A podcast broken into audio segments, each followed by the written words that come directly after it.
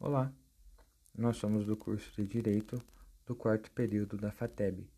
Meu nome é Luiz Gustavo Bieluca e, conforme já estipulado anteriormente, estaremos apresentando brevemente e de uma maneira bem sucinta sobre os contratos eletrônicos e suas vantagens, juntamente com a minha colega de trabalho, Marissa Gabriela de Souza. Pois bem, inicialmente, os contratos eletrônicos não se diferem tanto assim dos contratos normais.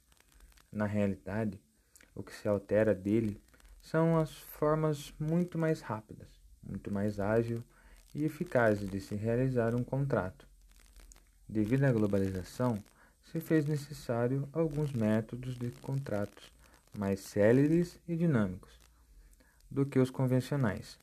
Dessa forma, os contratos eletrônicos são essenciais na esfera jurídica a internet surge com um meio de comunicação muito mais ágil e que a gente pode perceber que os contratos eletrônicos são muito mais dinâmicos no mercado de consumo.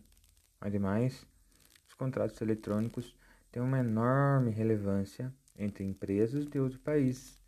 Por exemplo, se uma empresa do Brasil que queira celebrar um contrato com alguma empresa do Japão ou com qualquer outra qualquer outra empresa, qualquer outro país, ela pode sim, sem ao menos sair do seu escritório, não sendo necessário viajar por horas e horas, de avião ou carro, dependendo do local.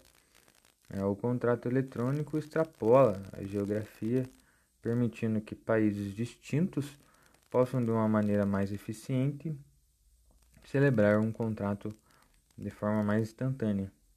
A contratação eletrônica não tem hora, não tem momento e nem lugar para ser celebrado, sendo uma das maiores facilidades que o contrato eletrônico pode oferecer.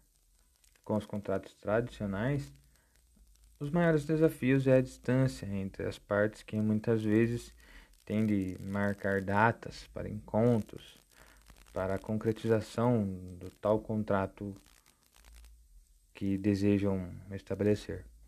Entretanto, com a utilização da internet, as transações ocorrem de maneira instantânea, facilitando muito o dia a dia do empresário.